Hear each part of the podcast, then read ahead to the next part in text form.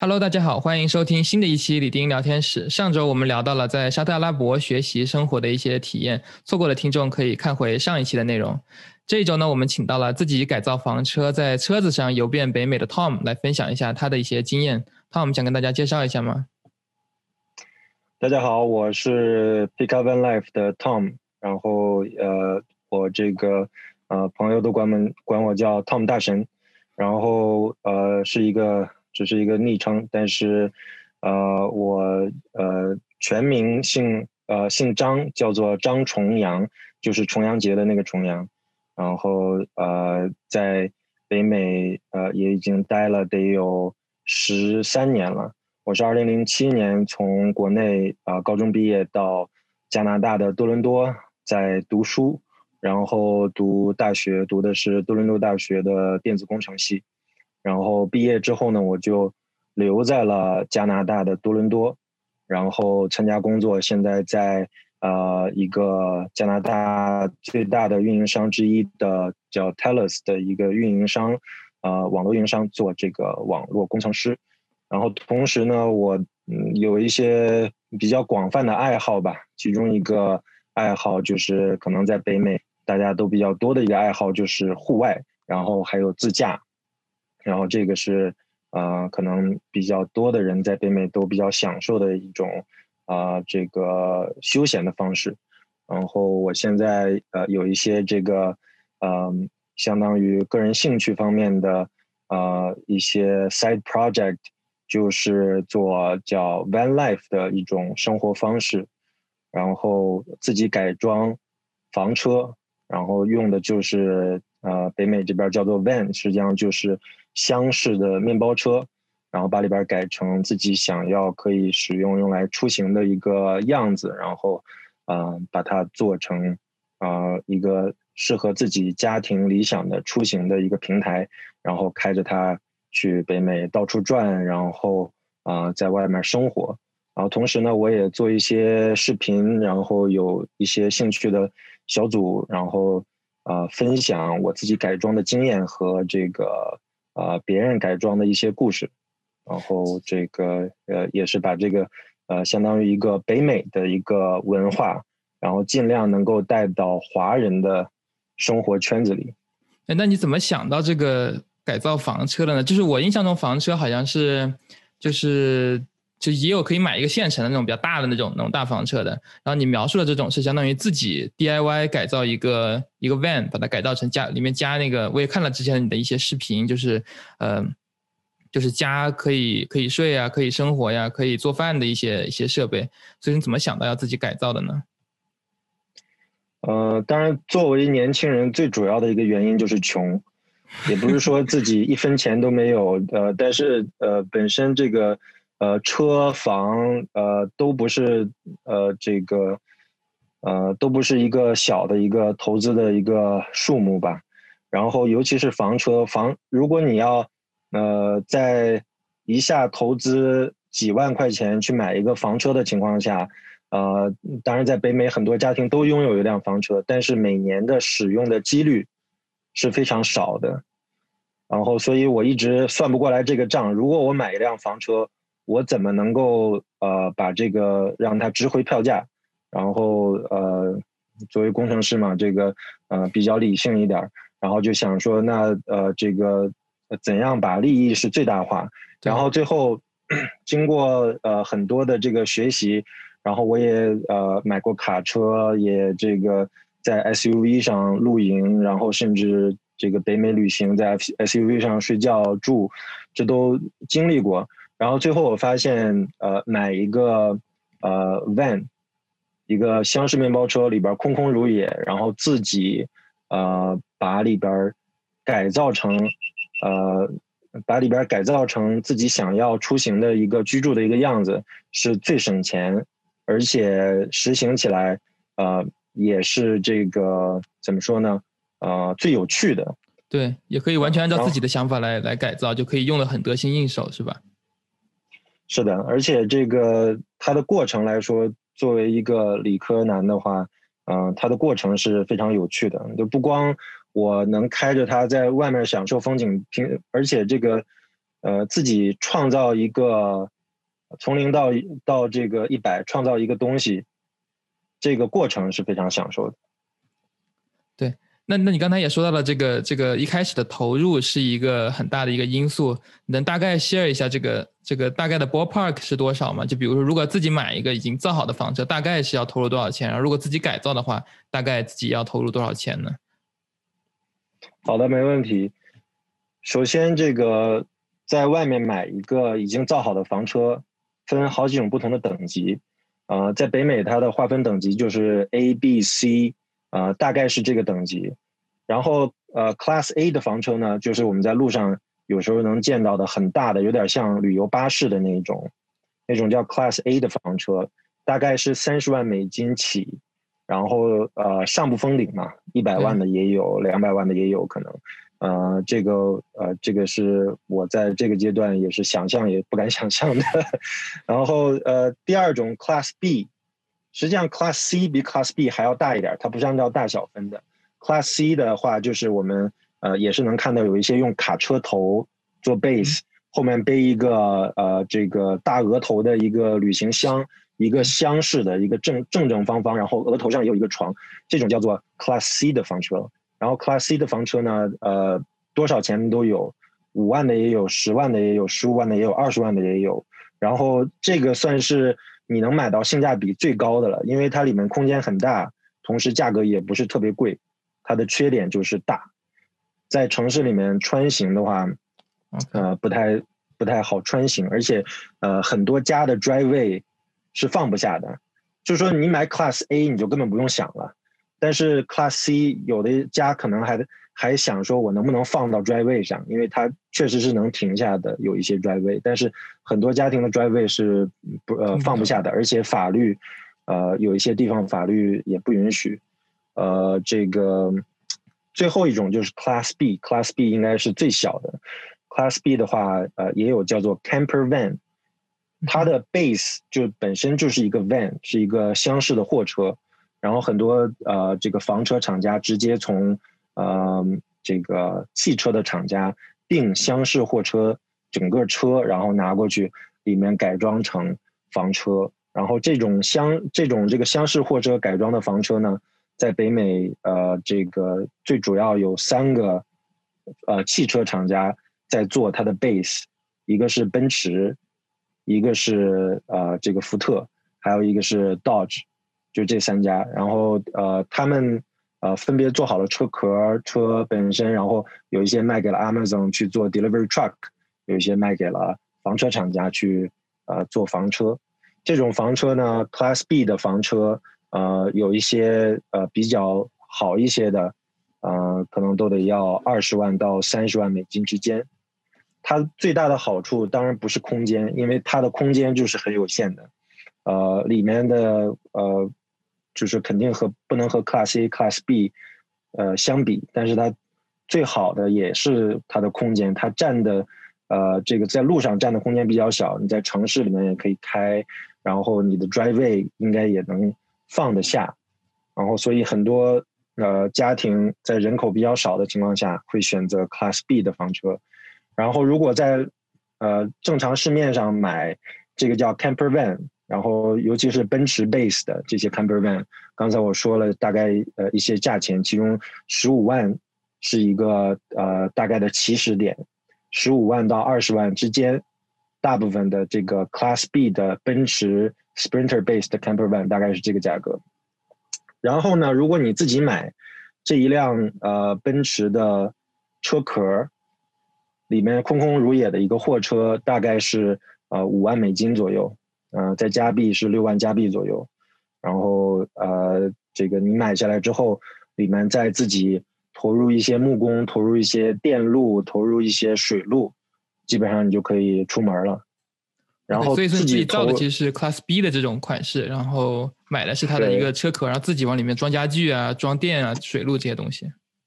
对，然后像我们为什么叫 van life？van life 就是，呃，我们的 base 就全是 van，然后各种各种各样不同的 van，然后呃把它呃这个改成 camper van，class B camper van 的这种呃类型。当然这个呃奔驰是其中最贵的一款嘛，然后也有便宜一些的，呃，比如说这种呃矮一些的这个叫 GMC 的 Savannah，或者是呃 Chevrolet 的 Express 那种呃在路上 plumber 水管工或者电工有一些在开的。然后我的第一辆的车就是那个二手的，当时我花了呃八千还是九千加币买了一辆呃十几万公里的一个二手车，然后呃在里面呃改完了之后玩了一年之后把它卖出去，然后呃就是你你的车本身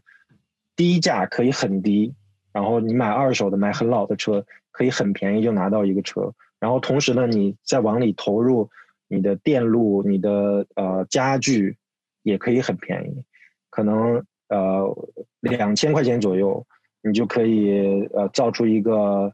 啊比较最基础的一个平台，你就可以已经出门去 camping、去露营、去呃路上玩儿，它可以再给你路上提供一个可以休息的地方，然后再往上呢，一万、两万、五万、十万，你也都可以花掉。所以说，这是一个比较呃，这个呃，给你很多想象空间的一件事儿。然后你看你兜里有多鼓，对你就可以干多少事儿。哎，那刚才我有一个有一个问题，就是你刚才说到，比如说花个几千刀，有可能就可以买一个二手的这种 van，然后呢又花个几千刀，就可以改造成一个一个比较基础的一个版本。然后呢，这个时候转手卖的话。是可以卖出一个一加一大于二的这种这种情况吗？还是说一般这种呃改造自己改造的这种呃可以住的这种 van 是在二手市场上卖的不吃香的呢？因为我想到了 flip home，就是很多人买一个房间自己装修了，然后就可以卖出转手卖出很高的价钱。我在想，这 flip van 有没有这个这个 business model？当然有了，尤其是在呃美国西岸加州和呃 Colorado、Utah 这种 business 非常多。它就是很多人买二手的一些老的 van，然后或者是老的 RV，把它 flip up，里面装的现代一些，修一修，呃，漆一漆之后，呃，可以卖出一个比较不错的价格，有呃有还不错的一些 profit。然后呃，但是呢，你比如说在多伦多，在加拿大的安大略省，这个 business 就是比较差的，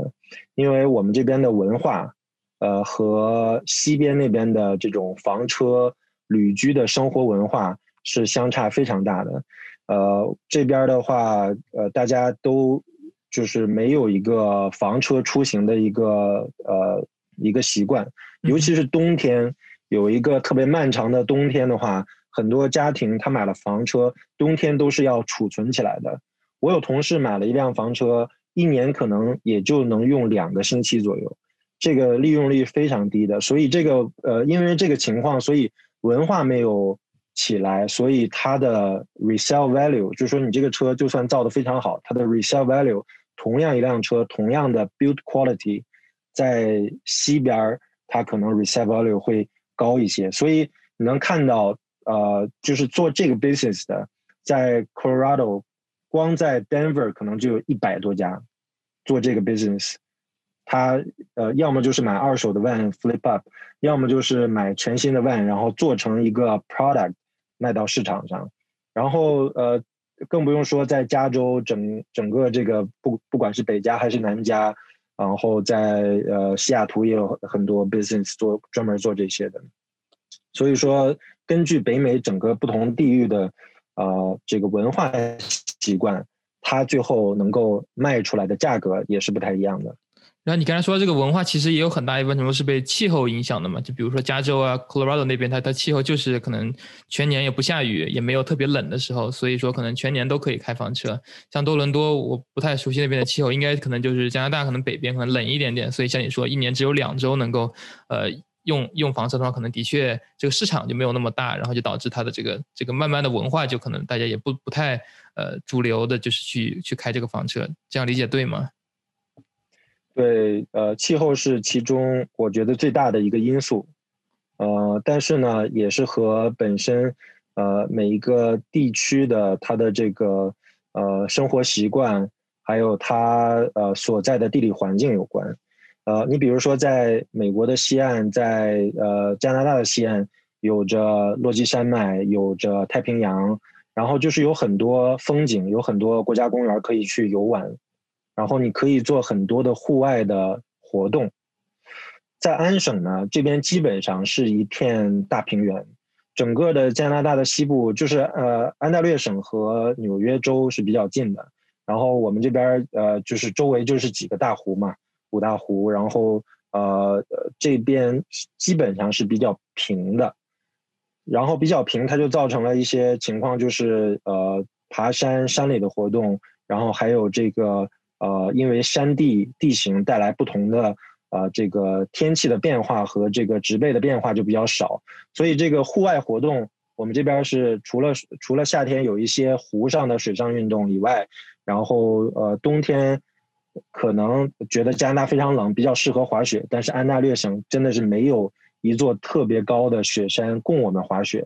然后呃很多人都要去到呃阿尔伯塔省，去到落基山脉，去到科科罗拉多州，去到 Utah 才能。滑特别好的雪，所以说呃，跟这边的地形也是有一些关系的。另外就是呃，可能这个呃这边的呃年轻人生活还是比较累一些，房价 比较高一些。相对来说，多伦多是全北美应该是前三大人口的城市，然后它的房价也是在北美应该算是呃排得上号的。然后所以这边的呃呃这边的房价，然后大家工作的情况。收入情况也都会影响到人们生活的一些方式。了解，嗯，那那你开始的时候，我记得我看到的类似于第一个改造房子的视频，就已经其实你拍了很多很多片段了。所以当时在你改造的时候，你就应该是有一点的想法，说我要记录下来，然后呃，然后最终你还做起了自己的这个这个 YouTube 呀，包括哔哩哔哩的这个频道。你是怎么想到要做这个频道的呢？呃，首先呃，像。我们获取这些 van life 的知识、改造的知识，基本上都是通过 YouTube，通过老外的一些频道。呃，在北美和欧洲有很多很多呃这个呃老外呃白人各种呃各种这个呃情况的年轻人，有的是呃呃很很穷的，有的很有钱的。然后有的呃家里面可能呃就是有这些背景的，有的是对这些一无所知的，但是他们都有一些共同点吧，呃就是呃愿意分享自己的呃这个改造的一些过程，然后所以我们在 YouTube 发现了很多资源，然后我也是慢慢看 YouTube 看到哦他这个改的非常好，哎他那个改的呃特别有意思，然后我把这些知识点都记录下来，然后想说那我有一天。我也可以呃改一辆自己的车，同时改的时候呢，我也把这些记录下来。然后最后我发现呃这个有一些问题，就是呃华人在这方面做 YouTube 改装房车、改装 Van Life 的这些比较少。然后在我当时看的时候，基本上是没有呃很多中文的资料的。当然，这个我在呃北美这么长时间。呃，看英文的 YouTube 是没有什么问题，但是呃，有很多其他的朋友，他们可能呃是呃英文不是特别好的，然后他们就呃一直在找一些中文的一些资料来做这些，然后在呃咱们国内的呃这些呃相当于 Van Life 改装也是刚刚起步，可能离这边的呃这些改装的经验和呃，一些想法还差着一段距离，所以这个我就想说，那我把我自己改装的经历首先记录下来，然后我再呃这个整理一下，给它分享出来，然后希望能够就相当于抛砖引玉，然后有更多的人能够加入到进来讨论，然后进来一起改装，呃，或者是呃这个呃给提出一些意见。然后没想到，呃，就是我把这个，呃，相当于稍微整理了一下，做起来之后，确实有非常多的，呃，这个华人朋友来加我。然后因为我是纯做完全，呃，中文的，呃，一个频道，我也面向的群体也不是，呃，这个本地人，也不是呃英语群体。然后呃，所以这个，呃，我就是纯粹想为华人分享一下。然后有很多人来呃这个加我，想要说呃这个得到一些意见，获取一些知识，然后呃或者是这个分享一下他的那边的呃改造的一些情况，然后呃慢慢的这个相当于一个小的社区就建立起来了，然后呃有的人在改，有的人在观望，然后有的人呃觉得说哦那别人能做，那我应该也可以做。然后这个就是一个比较良性的循环了，尤其是现在今年疫情的情况下，呃，更多的人他们呃，首先这个 work from home 没有去单位、没有去公司的一个呃这个约束了，他们就更多的时间可以在家里面思考这些东西，然后就想说，那我既然呃有这么 work from home 的一些这个呃自由度在。那我可不可以，我呃，我再弄一辆房车，我在路上去玩一玩，有的在路上也可以工作，然后或者说我放假的时候，本身原来放假的时候可能回回国或者去国外玩一玩，现在放假期呃根本用不掉，你说在 local 在本地，然后呃玩也没有什么太多意思，可能就呃用房车出行代替旅店代替飞行的一个方式。可能是在疫情的当下也是最好的一个方式了。然后，呃呃，但是这个大家现在都也都在这个尽量节约嘛，所以有很多人就想说，能不能我自己改一辆，然后自己改一辆，然后可能花个一两个月时间，我就可以出去玩了。这个就是很多人在这一段时间的想法。对你这个，我非常欣赏的你这个这个，就是想把。你了解了这房车文化带到华人这个群体，我觉得这个这个是非常有意义的。然后你在你做这个自媒体拍摄呀，包括这个维护你的这个这个社交网络啊这些群体里面，有遇到一些比如说你之前没有想象过的一些挑战吗？还是一切都是非常顺风顺水的，跟你想象的一模一样呢？呃，当然了，首先我呃虽然我从很早就开始做视频，但是我的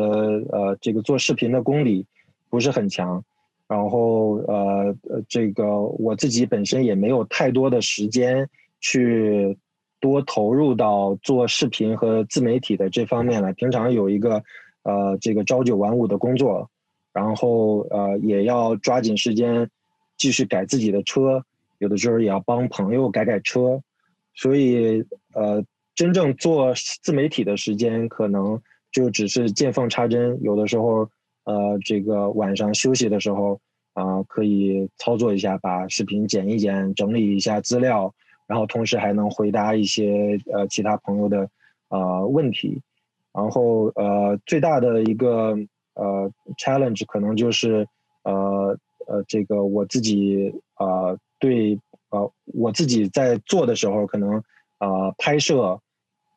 整理这些素材就是比较困难一些。尤其是这个整个改造车的一个过程，是一个非常复杂的过程，呃，最少至少一个月，然后最多可能呃半年、一年左右。然后它里面牵涉的步骤也很多，想把这些步骤都整理成呃比较逻辑清晰的文档，然后同时把这些文档来变成一个真实的产品。然后这些过程都是确实都是很有意思，需要很多的逻辑思考，需要。呃，收集很多资料的，但是这些过程，呃，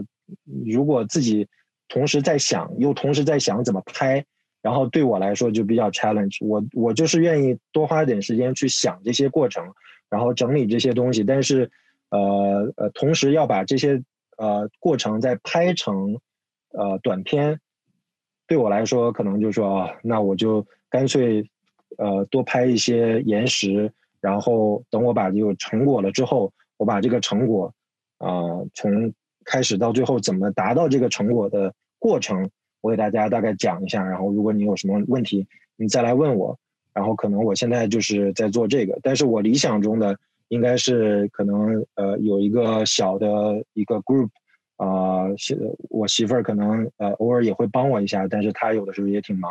然后呃一起说边做边拍。然后把它呃资资料都完整的整理出来，然后最后把呃视频呃发出来，同时呢还有一些呃详细的这个改装的资料可以供以后参考。对我非常理解你说的这一点，就是相当于你现在一个人得得先去研究好怎么怎么去改装这个东西，这可能本身就要花掉很多很多时间了。要研究用什么材料啊，怎么装啊，然后确保装还能够能够真的能够 work。然后呢，同时你还要想怎么记录一下这个过程。其实这个让我联想到一开始的时候，YouTube 这个这个包括哔哩哔哩啊，国内那些视频平台火起来的时候，第一批用户都是跟。跟摄影啊，跟这个这个从事各种呃媒体行业相关的人，因为他们不仅有最好的这种什么相机啊这种器材，器材我感觉只是一方面，而另外一方面他们懂得整个流程，他们就非常习惯去做编剧啊，然后把每一个 shot 都都提前 plan 好，然后到时候拍的时候其实就是。按照一个一个来哦，你要这里拧个螺丝，把机位设置好，再拧螺丝。啊，同时你可能要拍三四个角度的，因为像我们我们看看电影、看电视剧的时候，可能就是 take it for granted，就是哦，你本来一个东西就会有多角度的，可是实际上每一个角度都是要重复拍很多很多遍，然后再剪辑出来的。然后所以所以这也是我觉得一个人拍这个东西是挺 challenging 的，就是因为你一个人要相当于干整个导演、编剧，然后然后摄影指导，他自己还是演员，然后所以这个是非常非常辛苦的一个过程。对，呃，但是这也是比较有乐趣的一个过程吧。如果你真的，呃，就是相信大家做自媒体都是对呃拍摄、对剪辑稍微有一些兴趣的，否则的话，呃，可能就去写呃写公众号啊，去呃如果对文字有兴趣，就写公众号啊，去拍照啊，呃做这些的。但是，呃，既然我选择了视频这个方面的话，我就是呃还是对这个。呃，有一些兴趣的，然后也在呃呃想着说怎么样自己不断进步吧。还好，就说现在随着我们这个群体越来越呃越来越大了，也有很多呃比较呃牛的会做视频的、会拍摄的，然后呃或者是本身在改装方面有很多经验的人来呃一起呃这个会相当于完成一些东西吧。然后我也可以有更多的机会向他们请教。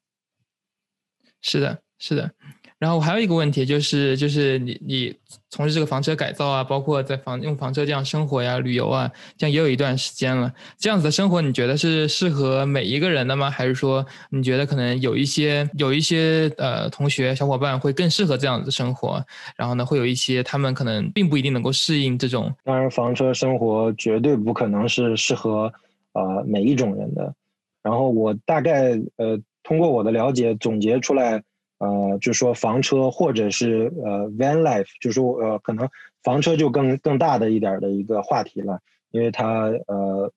包括了很多去去到你去到营地，或者是呃你有很大的一辆房车，然后你在城市里边怎么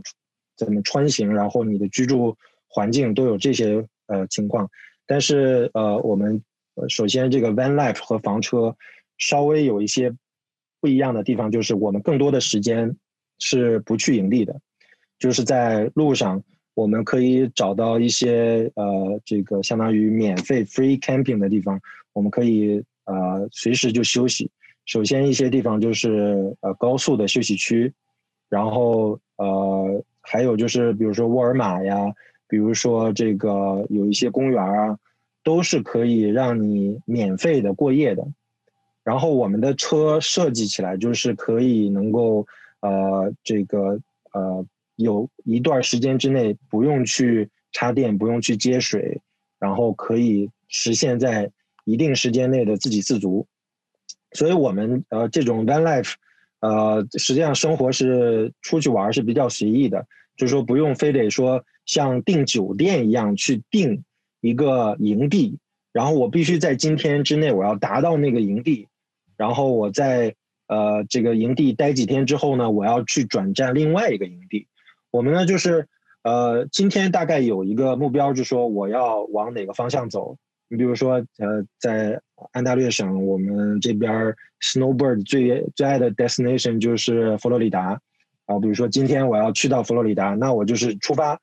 然后到了，比如说，呃，这个纽约州或者 Ohio，然后我说啊，累了，今天我就可以停下来，我可以这个呃休息一下，然后嗯周围逛一逛，然后在第二天我再开几个小时，又开到啊这个比如说北卡，然后在那边再休息一下，然后再呃这个不用非常紧急的去赶路，然后我们的呃，因为这种生活方式呢，所以呃比较适合，我觉得有一些群体，首先是这个有这种叫 self employment，就是呃我可以做呃一些远程的工作，比如说做 e commerce 啊，然后开网店啊，然后做这个这种 online 的 consulting 啊，就是我没有一个固定的办公场所。然后我可以在路上随时就工作，只要有网，只要有电，然后我就可以工作。然后这个呃情况是大多数呃 van lifer 他们的一个向往的一个情况，他们就希望我同时在路上可以玩着，同时我就可以工作。然后今年呢，除了这种情况以外，还造就了另外一波人，就是 work from home 的。呃，因为疫情当下，很多公司的 office close，然后很多人 work from home。然后甚至 work from work from boat，呃，work from anywhere。然后呃，很多人呢就是说，那我就干脆搞搞个房车，去到一个远的地方，舒舒服服的，然后可以边边工作，然后边相当于 relax 一些，然后找一个更适合生活的环境，或者一个不一样的环境。然后这个是这种人也是比较合适的。再一种就是呃，它叫做 weekend warrior。就是为什么叫 weekend warrior？就是他周一到周五有一个呃朝九晚五的工作，然后但是他周末特别想出去玩儿。周末的战士。对，喜喜欢喜欢去滑雪，喜欢去呃冲浪，喜欢去任何户外的运动，或者周末就是不想待在家里。很多人是这样，就是换换心情嘛，这个可以理解。然后但是呢，呃，这个如果这时候你有一辆 van 的话。那你就有很多的 freedom。周五一下班开上 van，呃，到你想去的地方，比如说像我们喜欢滑雪，就是去到呃雪山脚下，然后先住下住一晚上，然后第二天早晨醒来，然后吃个早饭就可以上山了。然后呃滑两天之后，周日再开回来，没有任何需要订酒店呀，没有任何需要路上去担心说呃这个呃我这个。呃，要买一些吃的呀，要怎么样去上厕所呀？不用，完全不用担心这些。所以很多这个呃，weekend warrior，尤其是带孩子啊，带孩子出去玩的这种，他们就呃比较合适，说有一辆 van，因为 van 的话，确实你不仅啊这个呃周末可以开着短暂的出去在 van 上去生活居住，同时呢，它呃朝九晚五，说实话。呃，这个你做拿 van 做一个 daily driver 也是可以的。你比如说我就是拿 van 做 daily driver，我只有两辆 van，然后我开出门就是都就是开 van，然后没有任何开车的问题。尤其北美在停车位还都相对比较大的情况下，呃，你在任何地方开 van 都没问题。所以呃，对于你车你要呃保持这个车的一个一个 maintenance cost。就比较低一些，因为平常你也用它嘛。对。然后呃，然后我觉得现在这个其实呃很多人都比较适合有一个呃这个可以出行的 van，呃可能不一定是这个里面改造成房车了，但是是有一定的这个自给自足的生活的一一些必需品。然后你比如说去呃去到这个超市去买个菜呀，去。呃，家庭短暂的出行啊，出去玩一下，然后现在呃找厕所，然后找吃的都是相对来说困难一些吧。就是说你你会有一些承担一些风险，然后如果有 van 的话，呃，首先你自己有厕所，有呃洗手池可以呃有流水可以呃这个洗洗手洗菜，然后可以做一些吃的，甚至微波炉可以加热一些饭菜。这样的话，你就算是简单的短途的出行，甚至去买个菜，你都可以很从容，然后不用太呃担心这个生活中其他的方面给你造成的一些风险，尤其是疫情的一些风险。所以呃，现在这阶段，很多人他选择自己改一个 van，也不一定完全就是为了我改好了我就要出去玩儿，但是他改好了，他呃呃带着孩子去呃，比如说去沙滩。啊，这个待一待，然后可以回到车上冲一冲，然后呃吃个东西，然后再回家，然后这个就很从容。所以我觉得像呃这些情形都是呃比较适合 van life 的。对我刚刚特别我特别同意你刚才说这个 weekend warrior 这个状态，就是很多时候现在周末之所以不愿意出去，就是因为一出去就要订酒店啊，然后就要就要牵扯到一系列的东西，啊最后还订 Airbnb 或者什么的，然后结果就是干脆不出去了，因为太麻烦了。然后，那你刚才也提到说，呃，van life 跟这个其他的大的这种呃 RV 啊房车相比，它的优势是不用 regular 去停靠。这个仅仅是因为停车位吗？还是说有有别的一些因素？因为在我理解说，越大的房车不就是越久的可以不用停靠嘛？然后再相当于你说的这种 van life 的话，是一个更小的车子，难道不应该是停靠的更更频繁吗？是因为它的沃尔玛在停车场很容易找到停车位这个原因，还是因为有别的一些我我不了解的东西啊？呃，首先在路上的一些必需品，水电网这几个东西，就是说你你出门可能都是需要呃在营地才能得到的一些东西。然后呃在呃房车厂给你造房车的情况。呃，他不会给你考虑你呃多长时间，你用这个东西多长时间，你可以不用去接水，不用去接电。很多房车厂他们设计的初衷就是，尤其在北美这么多营地的情况下，他们设计的初衷就是呃让你可以从一个营地到达另外一个营地。比如说你花了十五万块钱买了一个房车，然后你你呃基本上在你没有呃一个很多选择的情况下，可能你呃买了一个这个型号的房车，然后这个房车它造好的时候，就是有一个呃，比如说一个很小的一个电池，然后有一个很小的一个水箱，然后它它的这个设计的初衷就是让你从一个营地到另外一个营地。然后现在我发现很少有房车厂，呃，就是说呃给你呃卖房车的时候会告诉你说哦。我这个是设计出来，就是能够让你在野外生存七天，不用去接水接电的。然后，呃，如果你想要这些相当于额外的功能，加钱，很简单。然后，或者是这个有专门的一些呃公司或者是房车厂，它专门会做这种呃呃这种呃这个叫 off grid。哦，不对，对，它叫呃 off off grid，就是呃。什么是 grid？就是电网、水网。你的城市里面的电网和水网，off grid 就是脱离你城市电网、水网还能继续生存。然后很多厂房车厂家会做这种 off grid van 或者 off grid 的 RV，然后或者是 off grid 改装。像我们自己做的时候，我们在设计当初就已经把 off grid 融入到我们的设计里了。呃，这其中包括首先水箱。呃，这个要有一个合适自己生活生存的一个水箱的大小，它可以储存你，比如说一个星期左右你的用水量。然后第二个就是这个